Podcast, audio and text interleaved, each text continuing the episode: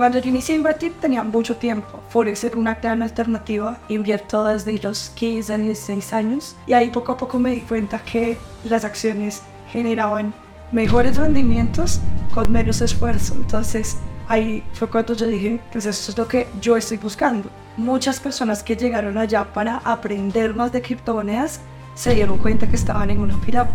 Pensar a largo plazo, creo que es algo que, que toma mucho tiempo llegar a ese punto y como que uno siente que no ve los resultados y no es tan gratificante, pero el tiempo pasa muy rápido y cuando eres constante y tienes una meta clara a largo plazo, se empiezan a ver los resultados. Hola, soy Camilo Mondragón, tu host en este podcast, donde aprenderás herramientas, técnicas e historias para saber cómo invertir y cómo evitar errores que nuestros invitados como grandes inversionistas han cometido. Hablaremos de las inversiones del futuro y cómo hay nuevas industrias que pueden dar grandes saltos en tus inversiones. Bienvenido a Mentes Inversionistas.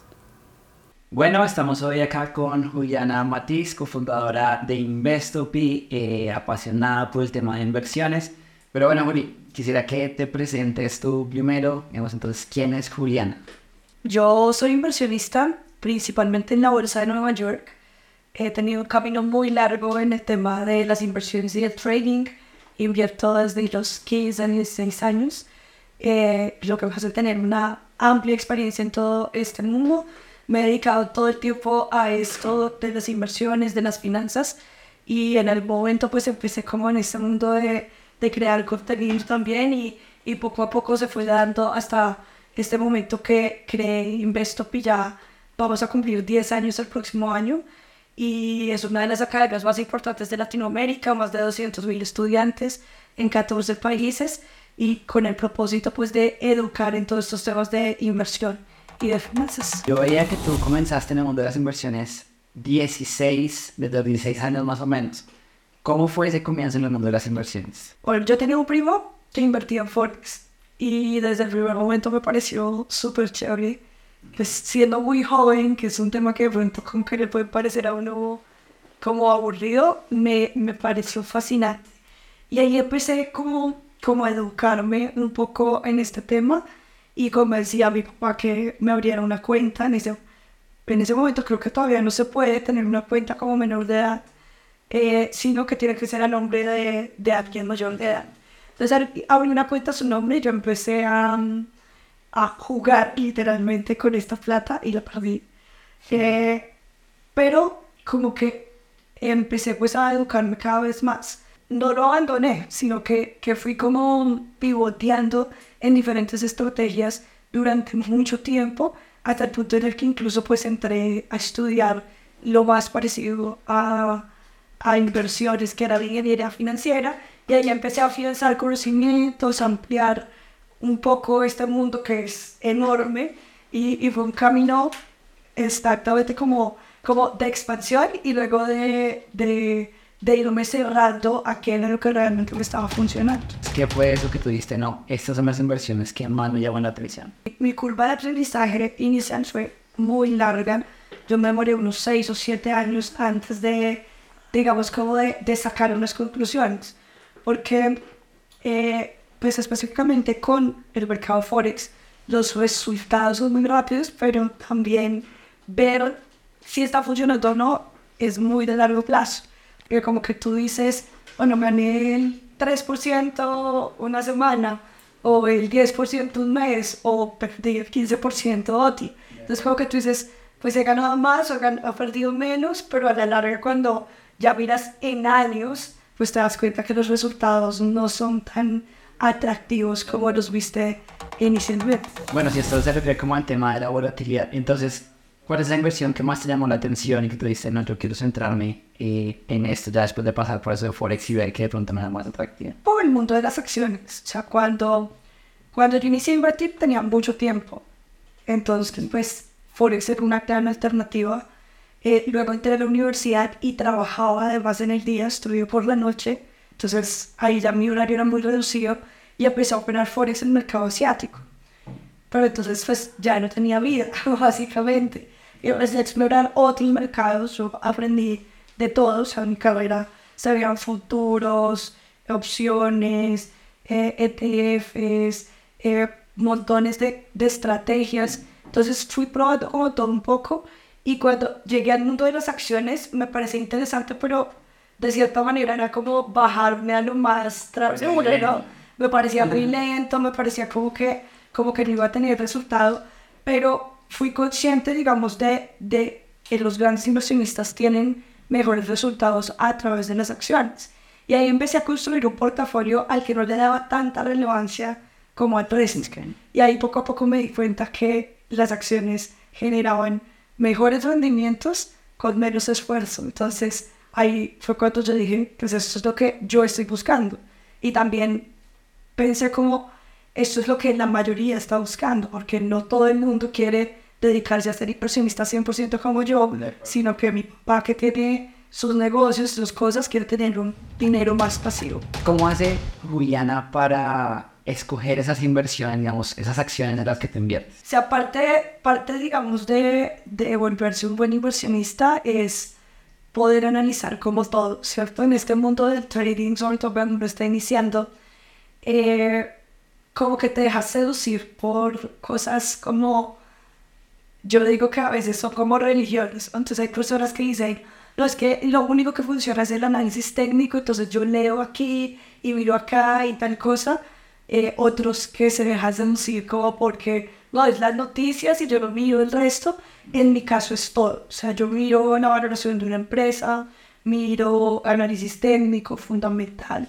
sentimental, absolutamente todo, y eso es lo que hace, digamos, como que, que tenga una globalidad en el análisis que me ha dado buenos resultados. También no solo depende del, del análisis, sino también de la meta que tú tengas con tu portafolio. Entonces, dependiendo si estás buscando algo de oportunidad más a corto plazo o más estructurado eh, para tener en el tiempo, pues se analizan cosas diferentes. ¿Y tienes alguna regla de inversión que tú digas como invierto en compañías que cumplen solamente esto y si no lo cumplen no invierto o cómo, cómo funciona ahí? Realmente no. O sea, algo que para mí es fundamental es que los mercados financieros están cambiando todo el tiempo, ¿cierto? Lo que yo aprendí en la universidad, por ejemplo, eh, como 2009, 2010, estaba basado como todos los principios de la economía, como cuadriculados. Cómo valoras una empresa, eh, el levita, todo esto digamos que, que es muy teórico. Hoy en día las empresas han cambiado de una manera impresionante y todos los días cambia y todos los días se sofistican más las herramientas y los mercados. Entonces, creo que algo fundamental para ser un buen inversionista es no decir como, es que estos son mis tres reglas y, y, y aquí estoy, no sé. Esto es algo de que siempre se tiene que estar aprendiendo, que siempre se tiene que estar abierto eh, para mirar y además que se tiene que ir adaptando a tu estilo de vida. Obviamente, cuando tenían 18 o 20 años, tenía unas condiciones económicas y unas metas muy diferentes a las que tengo hoy en día. Entonces, por más conocimiento que tuviera en ese momento, no me funcionarían las mismas cosas que hoy y seguramente no van a funcionar las mismas que en 20 años. Entonces, creo que, que parte de ser un buen inversionista es acoplarse y seguir aprendiendo de lo que, de lo que es eh, pues en ese momento. Okay. En, en este momento, digamos, tu portafolio está más enfocado como en el tema de growth, o sea, ganancias de capital, o más tener como un flujo de efectivo, dividendos, ese tipo de cosas? Hasta hace dos años, hasta, hasta más o menos la pandemia, estaba enfocado 100% a growth. Eh, yo en algún momento dije, como yo lo que busco es tener un capital que en algún momento eh, me libere, digamos, de todas mis responsabilidades Sí. financieras. Eso al principio era una meta muy ambiciosa para mí porque yo no contaba con un capital inicial, no tengo, digamos, como, como la posibilidad de sacar un dinero familiar. O sea, yo todo lo que he construido lo he construido absolutamente desde cero, incluyendo como todo el tema de- del conocimiento. Entonces, en ese momento era muy, muy ambiciosa esa meta. Cuando recién empecé en el mundo de las inversiones, de cierta manera era como un autoempleado de, la- de mis inversiones, porque yo tenía un capital ganado y eso lo sacaba y me lo gastaba. En algún momento como que empecé a pensar, eso no tiene ningún sentido, digamos, para mí, para mi meta, porque lo que estoy haciendo es autoemplear, o sea, como si fuera cualquier otro negocio. Y, y desde ahí empecé como en todo ese camino de growth y no paré hasta, hasta más o menos la pandemia. En la pandemia hubo como dos, como dos saltos en el camino. Uno me dio COVID eh, y yo tenía mucho susto porque eh, yo he tenido como eh, problemas de salud a lo largo de mi vida y podía ser delicado. Afortunadamente no me dio grave, pero sí estuve sin trabajar como un mes. En ese momento tenía varios negocios y era un punto en el que yo decía como, ¿qué, qué voy a hacer? Digamos como como tantos días sin trabajar. Y ahí fue cuando le hallé como la razón, como bueno, pero en este momento tengo esto que me puede respaldar. Y fue como, como que interesante. Y por otra parte también empecé a, a pensar como que las etapas de la vida cambian. Y, y, pensé como en una etapa de la vida en la que quería disfrutarme un poco más ese dinero, ¿cierto? Y no llegar a los 70 años, tener un montón de dinero y decir como, bueno, ¿por qué hice que durante toda la vida. También he, bueno, he visto que, que te apasiona mucho el tema de la escritura. ¿Cómo has manejado ese tema, digamos, de seguir escribiendo, conectarlo con el tema de inversiones? Eso ha sido un proceso bien interesante, porque escribir no es nada fácil. Eh, toma bastante tiempo, sobre todo quien, digamos, que no es profesional en esto. Todas las disciplinas tienen como su arte y, su, y, sus, y sus cosas. Eh, pero ha sido muy chévere porque una de las cosas que yo pensé cuando, cuando era pequeña y cuando estaba en el colegio, y lo que se me daba muy bien era todo el tema de escribir y de la comunicación. Es un tema bien difícil y como personal para mí porque cuando yo era pequeña tenía muchos problemas de comunicación eh, verbal. ¿Te costaba? Me costaba mucho. expresar las ideas. Sí, completamente. Todo el tema de cámaras, todo esto me daba pánico. Y como que siempre ha sido algo como que me caracteriza y es que me gusta como enfrentar los miedos de frente. Entonces yo dije, bueno, ¿qué me puede ayudar como en estos retos de, de comunicación? Y empecé a hacer teatro, empecé a hacer danza, un montón de cosas que me ayudó a avanzar en esto. Y algo que pensé en algún momento estudiar fue comunicación ahí entró un poquito mi papá que decía, no, esos periodistas se mueren de hambre, eh, ¿usted qué va a hacer? Eso va a presentar, va a presentar chismes, y que me decía en el noticiero, y como que, pues bueno, digamos que, que la vida me llevó por otro lado, pero siempre me gustó mucho ese tema. Y, y, y metiéndome en el mundo de las finanzas, eh, desde muy joven tuve como la posibilidad de explotar ese talento que, que tengo ¿cierto? Eh, y lo he ido desarrollando. Entonces, por ejemplo, uno de los primeros canales de YouTube que hubo de finanzas fue el de Investopi. Eh, y pues ahí digamos que desarrollé todo ese tema de la cámara y poco a poco eso me abrió puertas a escribir en medios de comunicación muy importantes como el tiempo, como Forbes. Entonces ha sido un proceso bien interesante. Bueno, chévere. Bueno, y, cuéntame un poquito más del tema de, de Investopi, cómo surgió la idea, digamos, en qué momento dos personas, que tú eres cofundadora, cómo comenzaron esa, esa idea y cómo fue creciendo. Bueno, Investopi fue como el resultado de, de hacer algo apasionadamente directamente. Yo empecé a estudiar mucho y conocí a mi socio, que es Marcelo, eh, en un curso de, de opciones, o de, de Forex o de opciones. Ahí nos conocimos y los dos éramos muy inquietos del tema y empezamos a, a estudiar más, a, a, ver, digamos, qué podíamos hacer. Y, y, a medida que a nosotros nos iban a dar el resultado, pues otras personas nos decían que les enseñáramos. Nosotros dos somos ingenieros eh, muy tibios, muy como cuadriculados. Entonces fue como un reto y algo que empezó, digamos, como, bueno, enseñámosle al amigo, así y poco a poco como que se fue, mm, como que se fue estabilizando una idea eh, y ya lanzamos luego como la primera plataforma de educación virtual que hubo en estos temas eh, con un desarrollo y bueno, una cosa mucho más compleja la que hay hoy en día porque hace 10 años no habían como estas plataformas en las que tú subes tu curso y lo vendes, sino que fue todo un desarrollo eh, y en realidad creo que también es como como que los dos somos muy apasionados por enseñar. No necesariamente solo el tema de, de finanzas, sino que muchas veces cuando, cuando uno se plantea como este tema del propósito y que te dice, bueno, y si usted no trabajara, no, haría, no hiciera esto, ¿qué harías? Igual seguirás y, enseñando. Y, el- y en el caso de los dos es enseñar, ¿cierto? Él, él estaba muy enfocado en el tema tecnológico. Eh, a mí me gusta mucho el tema de, de empoderamiento, de emprendimiento. Entonces, como que ahí se unieron dos cosas. Una pasión por todo el mundo de las inversiones y una pasión por el mundo de enseñar, que realmente es como lo que yo he hecho como toda la vida, y es enseñar cualquier cosa. que hablabas como de que en tu carrera no eran muchas mujeres y que algo que tú querías era también que más mujeres pues se introdujeran en el mundo financiero, que aprendieran en temas de inversiones.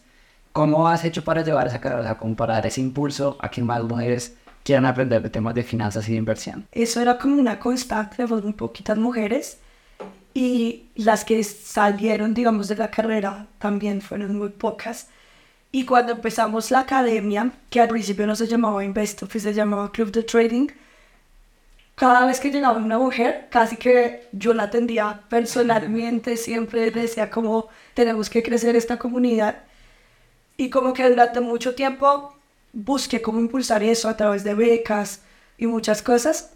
Y muy chistoso, realmente lo que impulsó todo el tema de las mujeres en el mundo de las inversiones fueron las pirámides.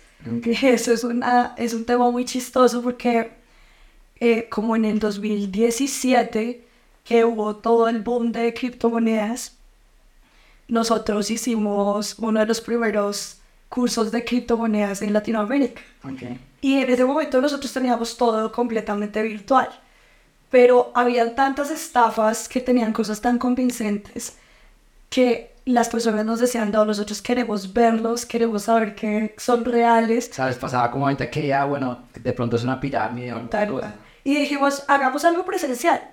No habíamos hecho nunca algo presencial como importante y votamos el curso eh, como con uno de los exponentes más importantes de, de Latinoamérica, con Alejandro Beltrán de Buda, Arlene Lozano, que en ese momento estaba en Fund Exchange, y como que nos unimos como los que teníamos como un criterio en medio de todo esto. Yo no sabía tanto de criptomonedas, tengo que aceptarlo, ¿cierto? Habías comprado, había metido. Pues yo dije, ¿quiénes son los más top en este tema? Y los busqué y con ellos montamos el curso. Yo pensé que iban a llegar unas 50 personas y resultaron alrededor de 400 en el primero. Yo ni siquiera tenía en la mente cuántas personas, eran 400 en un salón. O sea, yo a veces hago clases y digo, sé que me parecen menos de mil. Y es como mi equipo, pero ¿qué estamos haciendo mal? Porque es menos de mil. Y cuando los ves físicos es como, ok, sí. Y ahí empezamos, digamos, como a agrandar este evento. Y mi- una de mis sorpresas fue que llegaron muchas mujeres. Entonces yo decía, pero ¿por qué llegaron tantas mujeres? En el tema de criptomonedas era muy, muy importante pues este tema de multinivel porque muchos venían de, de este sistema digamos como muy de pirámide y las mujeres tienen, no- tenemos más habilidad para conocimiento. Exacto. Y ahí empezaron a educarse muchas y ahí cambió el panorama como en temas de educación financiera de, de un momento para otro, que es algo interesante porque es una connotación muy negativa que son las pirámides, pero un efecto que no había logrado ninguna universidad, ninguna campaña, ninguna beca, hizo que tuviese un boost. Sí, sí, yo, yo caí en una, no habría caído en ninguna otra, pero sí veía que, que muchas mujeres hacían, hacían eso, pues, hemos querían presentar un negocio, una pirámide, unas de estas cosas. Y, y bueno, entonces eso sí fue como un impulso para que, para que pues, quisieran de verdad ya educarse, tener conciencia financiera. De hecho, pensando acá, sí tengo un par de amigas que pasaron, digamos, por ese proceso y dijeron, como no, no me gusta el tema de las pirámides, pero ahora sí quiero aprender de finanzas, sí quiero tener control de mi dinero, sí quiero aprender de cómo invertir.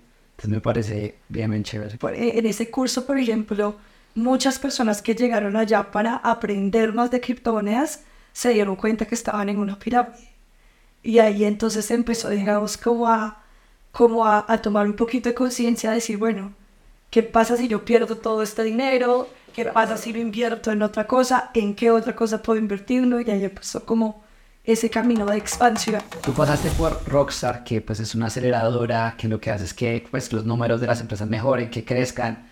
¿Cómo fue ese proceso? ¿Cómo llegaron ustedes antes de esta aceleradora y cómo salieron y qué cambió en ustedes, qué cambió en la empresa para tener ese crecimiento exponencial? Rockstar es una excelente experiencia, de hecho es una de las experiencias en las que más he crecido. Y, y creo que todo se ajusta muy al tema de, de las personas con las que te rodeas. Eso ya me ha pasado anteriormente, nosotros iniciamos la empresa en apps.com, eh, que es la aceleradora, era la aceleradora del gobierno, no, de, del Ministerio de Tecnologías y Comunicaciones. Ese proyecto a mí me parecía que era espectacular. Desafortunadamente se acabó este año o el año pasado, eh, pero va muy ligado directamente con quién te relacionas y las habilidades que tomas. En nuestro caso, como te dije al inicio, nosotros éramos dos ingenieros que pues las habilidades iban muy hacia el lado de matemáticas, procesos, estructuración, pero por ejemplo todo el tema de comunicación, marketing, etc. era nulo, ¿cierto? Y ahí tuvimos la, la posibilidad de empezar a mezclar como, como todas estas habilidades y eso obviamente fue un detonante muy importante. Específicamente en Rockstar, y esto es algo que, que yo suelo decirle mucho a los emprendedores, porque cuando alguien piensa en todo este tema de aceleradoras, de startups, piensan y, y a veces es un poco así, que está muy limitado a personas que vienen de una universidad con muy buen nombre, que tienen muy buenos contactos y, y esto rompe esa manera, ¿cierto? Una, una aceleradora rompe esa manera, ¿cierto? Por ejemplo, en mi caso, pues yo no salí de una universidad así como rimbombante, ni tengo cero, con, tenía cero contactos, nada. Y esto me abrió la posibilidad de empezar a, a, a abrirme, digamos, como, como a, a contactos que podían darme un muy buen consejo, que podían dar muy buenas ideas, a rodearme de personas absolutamente brillantes, porque estos procesos de aceleración entrevistan cientos de empresas y al final las que quedan son las que tienen un factor especial. Y ese factor especial directamente son las personas. Entonces, esta, este tema, digamos, como la palabra networking está tan atropellado en la vida, yo no odio, eh, pero la realidad es que sí te da un, sí te da una aceleración muy importante en todo lo que quieras lograr. Entonces, en el caso de una persona que de pronto no tenga estos títulos, digamos, como, como especiales o que venga de una familia que tenga la posibilidad de, de brindarte estas cosas, eh, pues es una aceleración completa llegar a, a personas que tienen esas soluciones a tu lado, tus compañeros de otras empresas, los mentores, todo. Entonces es una, una gran experiencia. Un consejo que te han dado, digamos, en la aceleradora que tú dices, me hizo clic y cambié algo y eso me ayudó a, a, crecer. Es el mismo esfuerzo pensar pequeño que pensar en grande. Y eso es algo que, que a mí me costaba mucho. Eh, y a veces, digamos, cuando, cuando uno arranca una empresa sin capital, nosotros iniciamos desde cero y hicimos bootstrapping durante mucho tiempo. De hecho, la única inversión que he recibido es la de Rockstar. Eh, como que a uno le cuesta mucho, sobre todo en términos numéricos, ¿no? Entonces creo que tú dices, bueno, pues vamos a invertir en esta campaña esta cantidad, ¿no? Y tú dices, pero ¿por qué no invertir esta otra? Y claro, a veces obviamente pues si yo no te deja, pero en términos, digamos, de ambición, muchas veces sí es el mismo esfuerzo al final. Y eso como que es muy difícil despegarse, pero ya luego uno se da cuenta que esos pequeños riesgos y esa ambición es la que te hacen hacer grandes cosas. Bueno, y en este caso, digamos, entonces, ustedes cambiaron el modelo de negocio para poder crecer, digamos, a llegar a 200 mil estudiantes. Eh, ¿cuál, ¿Cuál fue, digamos, el, ese paso que dieron? Hemos probado muchas cosas y en ese camino pues hemos crecido de diferentes maneras. Nosotros inicialmente desarrollamos una tecnología propia, luego nos dimos cuenta que ya empezaban a salir cosas interesantes, podíamos acoplarnos empezamos vendiendo muchos cursos de muchas alternativas diferentes, eh, con muchas horas de estudio y nos dimos cuenta que las personas necesitaban algo más simple eh, y algo que les diera más consistencia. Entonces, hemos ido, digamos, como expandiendo y retrayendo también muchas, eh, muchas cosas. Entonces, el modelo de negocio que tenemos con el que más escalamos fue una suscripción de 20 dólares, eh, en la que todo, cualquier persona pues podía tener acceso a estudiar de todo. Teníamos cursos de criptomonedas, de finanzas, de análisis, de bueno, de lo que se te ocurra. Pero en estos modelos la educación depende netamente de la persona.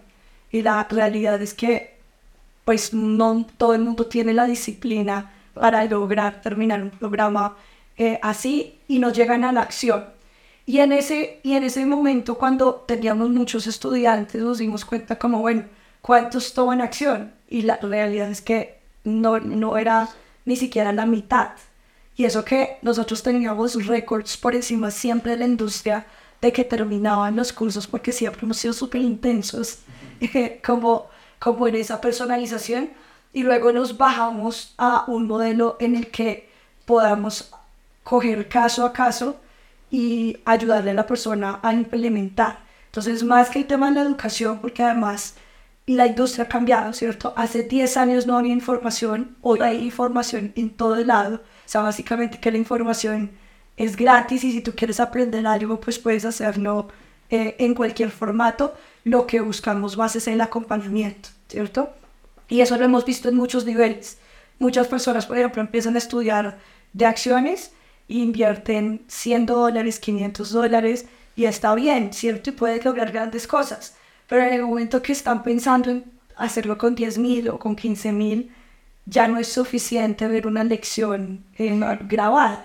Necesitan el acompañamiento de ver eh, qué pasa si con mis impuestos, qué pasa si hago esto, qué se ajusta a mi perfil de inversión. Y eso, y eso ha sido una gratificación muy interesante porque hemos podido ver con el proceso de cada persona hasta el momento que puede cumplir sus objetivos a través de ese acompañamiento. Efectivamente, la gente cuando, claro, quiere escalar sus inversiones, puede necesitar alguien que lo esté ayudando, lo esté acompañando, que diga como cuál es el camino em, y pues para poder lograr los resultados, porque efectivamente, digamos, ahorita en, en Latinoamérica, bueno, yo creo que en general las personas a veces, digamos, estudian algo, aprenden, pero tomar acciones creo que más les cuesta. Aquí en este caso, Uli, digamos, ¿ustedes enseñan a las personas sobre todo tipo de inversiones o ya, digamos, están enfocados solamente en algún tipo de inversión? Todo el tema de, de acciones en Nueva York. Pero sí tenemos otros productos. Algo que también nos dimos, por ejemplo, cuenta en el camino es que al inicio nosotros enseñábamos de todo y las personas no necesariamente saben lo que necesitan. Entonces hay personas que dicen, no, yo quiero aprender a invertir en cripto porque es que es lo más rápido, no sé qué. Pero cuando ves el perfil de inversión, no es por ahí. Entonces, para nuestra experiencia, después de tener 200 mil estudiantes, nos dimos cuenta que las acciones funcionan para cualquier tipo de perfil y para cualquier tipo de meta. Después de que la persona ya tiene establecido un objetivo a través de, de esto, ya dependiendo del tiempo, el riesgo, empezamos a ampliarnos a muchas cosas. Entonces, hacemos criptomonedas, opciones, ETFs y un montón, un abanico, digamos, de cosas, incluso inversiones con inteligencia artificial, pero no desde el principio, sino cuando ya la persona se va especializando y va buscando cómo subir. ¿Cómo tienes tu, tu portafolio de inversión? Es muy tecnológico. Yo tengo una muy buena porción en, en todo el tema tecnología, tengo criptomonedas y eh, tengo alrededor de un 5% en todo el tema que tiene que ver con energías renovables. Eh, mi portafolio es un portafolio muy activo, no es igual siempre. Lo que estoy buscando todo el tiempo es como irme ajustando a las condiciones del mercado. Yo tengo dividido mi portafolio en, en dos partes. Uno de estructuración, que es un capital que tengo más a largo plazo y en el que voy, digamos, como ahorrando, ¿cierto? En el que voy, cada vez tengo cada vez que tengo el capital para hacerlo, lo hago. Y tengo otra parte que es a oportunidad, que son oportunidades de más corto plazo, a las que generalmente voy por una rentabilidad del 15%. Y eh, eventualmente eh, hago los retiros. Si voy a hacer retiros, los hago de Listo, súper. ¿Y tienes alguna estrategia como para rebalancear ese portafolio o simplemente, digamos, como me ha quedado el mercado? Sí, realmente a medida que, que voy viendo el mercado, digamos que es una de las cosas más importantes que aprender como inversionista, es que no hay una estrategia ganador, ¿cierto? O sea, en nuestro caso, por ejemplo, nosotros enseñamos seis, siete metodologías, pero el objetivo no es que tú digas como, "Ah, es que todos los meses voy a hacer esto y aquí entonces lo balanceo así, exactamente no. Es que tú puedas tener como el análisis para irte ajustando cómo van las cosas. Por ejemplo, en mi caso, yo soy muy reacia a la finca raíz, pero después de la pandemia abrí posiciones en cosas que tenían que ver con finca raíz, en acciones que tenían que ver con finca raíz, porque era una buena oportunidad en ese momento. Hoy en día no tengo, ¿cierto? Pero seguramente ahorita en esta crisis que estamos a- a- atravesando nuevamente inmobiliaria, pues en unos meses tal vez vuelva a pensar en esa, en esa parte. No me gusta invertir en bancos, por ejemplo. O sea, rentas fijas y el Eh, no te gusta. O sea, no. Pues, No, no sé. bonos, eso. bonos eventualmente. Eh, CDTs he tenido, o sea, por ejemplo, cuando tengo un dinero que necesito en Colombia y que lo necesito y no lo voy a subir y a bajar por, por la volatilidad y eso, pues eventualmente uso un CDT. Em, pero me refería más a bancos, digamos, a acciones de bancos. Ah, no me gustan tanto las acciones de bancos, pero digamos que lo que se va dando la oportunidad, pues vas entrando en, en diferentes cosas y lo vas balanceando dependiendo del mercado y también de tus metas que van cambiando. De acuerdo. Bueno, ciclos de mercado. Ahorita muchos analistas dicen que 2024 va a estar muy turbulento para el tema de acciones. ¿Qué opinión tienes tú de eso? Pues yo pienso que los mercados financieros siempre son turbulentos, sino que de cierta manera como que es un efecto muy emocional eh, estas turbulencias, ¿no? Entonces hay turbulencias que son más hacia, con una tendencia más hacia la alza eh, y todos estos ciclos van cambiando. O sea, por ejemplo, en la pandemia eh, había una, una depresión como colectiva a nivel emocional, entonces como que todas las noticias eran muy malas, pero cuando el mercado empezó a subir, las personas todavía no reaccionaban de todo lo que había subido el mercado, que creo que es lo mismo que está pasando este año. Eh, nuevamente, ante una crisis muy dura, venía un ciclo bastante bajista, está muy volátil el mercado, pero este año el resultado de la bolsa ha sido muy favorable. Sin embargo, como que cada vez que uno ve las gráficas o escucha noticias es como, no, este año ha sido terrible. Y no, ha sido un muy buen año para, para la bolsa. Entonces, creo que la experiencia te da esa posibilidad como de ir sorteando esto. A mayor volatilidad también hay mayor oportunidad, pero también hay que estar más preparado. O sea, con el 2024, ¿cómo lo ves? No es que depende, o sea, yo creo que ningún analista se compromete a, a decir nada. Siempre dice que hay, hay dos tipos de tontos, el que se atreve a predecirlo y el que se atreve a creerlo, ¿no? Ok. Y, y es muy así, o sea, ahorita en términos de país, pues depende mucho de lo que pase todo el aspecto político. Ahorita que hay elecciones de gobernadores, de alcalde de Bogotá, o sea, dependiendo cómo queden nuevamente estos pesos en el gobierno, va a haber, digamos, como consecuencias. Entonces, depende, ¿cierto? Eh, y a nivel mundial, pues, guerra, eh, ya se ha ido, digamos, como, como soltando un poquito el tema de la inflación, pero sin embargo, todavía estamos en unos niveles bastante densos. Entonces, realmente, creo que ahorita en estos temas turbulentos hay que ir viendo las cosas como un poquito, o sea, el análisis más a corto plazo, las metas más a largo plazo y sin lugar a dudas salen oportunidades. Algo que es interesante, por ejemplo, para los que invertimos en la bolsa es que cuando el país tiene la economía más complicada, generalmente el dólar sube. Y si tú tienes inversiones en el exterior, pues entras dinero y, y, y te, y te va muy bien, ¿cierto? Y si es lo contrario y tienes un dólar bajo en el país, pues puedes comprar dólares a muy buen precio. Entonces, las dos cosas te convienen en, en cierta medida, pero hay que saber cómo, cómo surfear esas cosas y sobre todo tener mucha inteligencia emocional al respecto. Eh, Bolsa de Colombia. ¿Te gusta invertir en acciones colombianas? ¿No lo haces?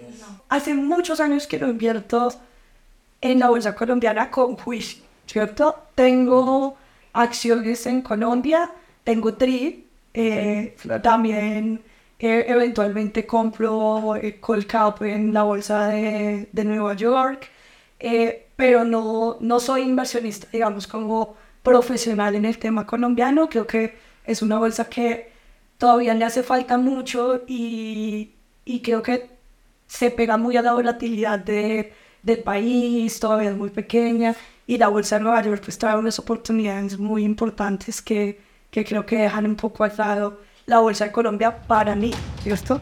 De lo que estás haciendo ahorita, ¿qué tendría que pasar de aquí a tres años para que tú dijeras que tuviste éxito en lo que estás trabajando en este momento? Pues realmente yo me siento una persona muy exitosa, ¿sabes? Que, que siento que en... De hecho, justo hoy estaba haciendo como, como una, un curso que a ser eh, en el que te mide, digamos, como todos los aspectos de la vida. Entonces ahí hay una estrella... Exacto.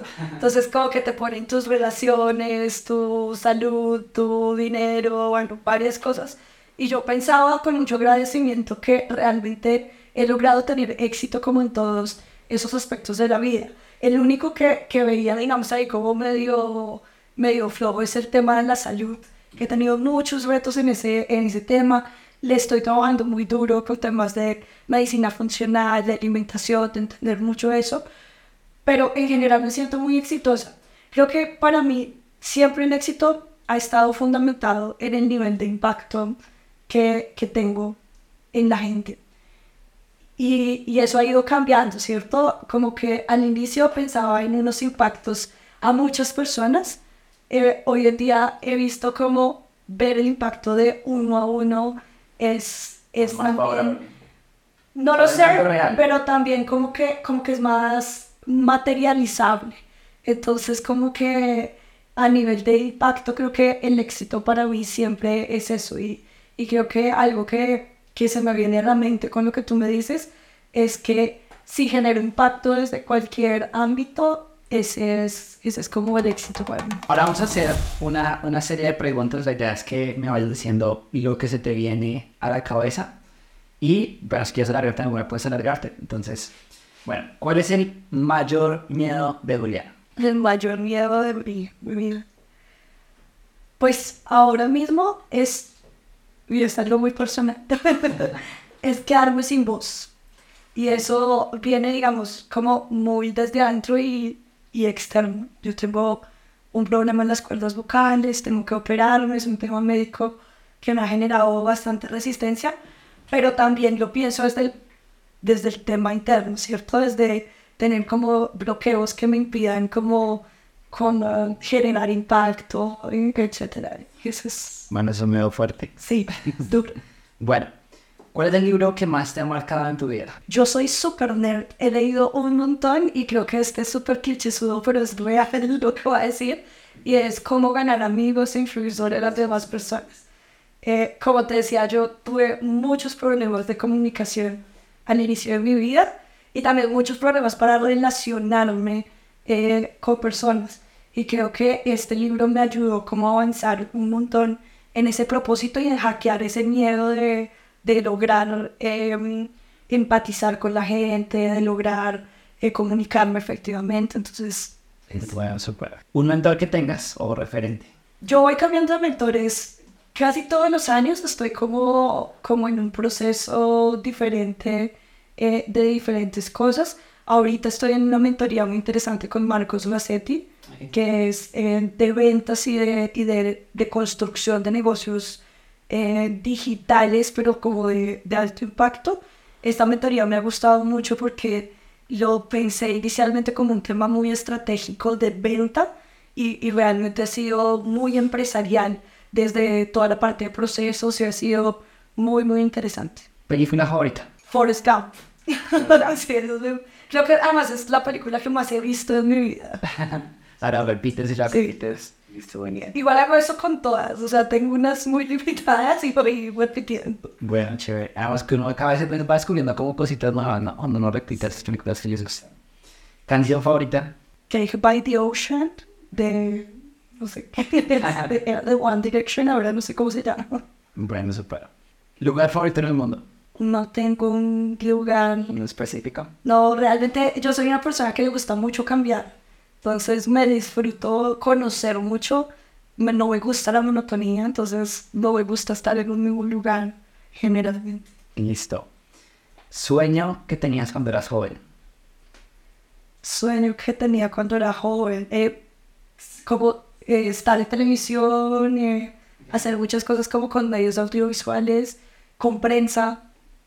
Bueno, súper. Mm, ¿Prefieres comprar vivienda o vivir en arriendo? No, vivir en Arre- De hecho, ahorita tengo como ese conflicto porque hace unas semanas me pidieron el apartamento en el que vivo y por primera vez quería estar mucho tiempo en un lugar y no llevo ni siquiera un año. Y este apartamento me encanta, es divino, de una vista espectacular, tenía todo lo que yo quería y como que en algún momento por primera vez me planteé, bueno, ¿y qué pasa si lo compro? Entonces como que empecé a hacer los cálculos y luego viendo lo que hago como inversionista dije, no vale la, No pena, vale la pena. desde ningún ángulo. Totalmente de acuerdo. Eh, un hábito que te ayudó a tener éxito. Meditar, meditar, de éxito de todo, o sea... Te meditas todos los días. No, no medito todos los días, pero sí medito por lo menos cuatro veces a la semana. Listo, súper. Y bueno, un consejo que le darías a la audiencia que nos está escuchando ahorita. Pensar a largo plazo. Creo que es algo que, que toma mucho tiempo llegar a ese punto y como que uno siente que no ve los resultados y no es tan gratificante, pero el tiempo pasa muy rápido eh, y cuando eres constante y tienes una meta clara a largo plazo, se empiezan a ver los resultados rápidamente. Bueno, no, súper. Bueno, Ori, ya, ya como para cerrando, tres personas que crees que deberíamos entrevistar aquí en el podcast.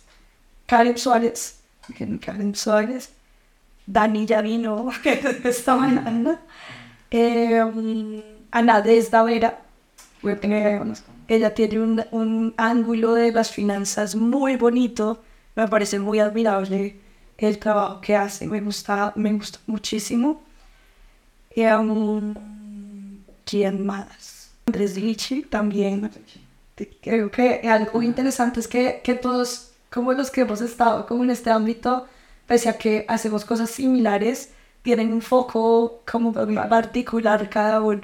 Entonces, Andrés Richie también me parece. Bueno, bueno, pues muchas gracias por, por haber venido, por haber tomado el tiempo. Me encantó la conversación, aprendimos un montón. Si les gustó, denle suscríbanse, denle like, denle cinco estrellas en, donde estén viendo o escuchando el podcast. Y bueno, nos vemos en un próximo episodio. Hola, soy Camilo Mondragón, tu host en este podcast, donde aprenderás herramientas, técnicas e historias para saber cómo invertir y cómo evitar errores que nuestros invitados como grandes inversionistas han cometido. Hablaremos de las inversiones del futuro y cómo hay nuevas industrias que pueden dar grandes saltos en tus inversiones. Bienvenido a Mentes Inversionistas.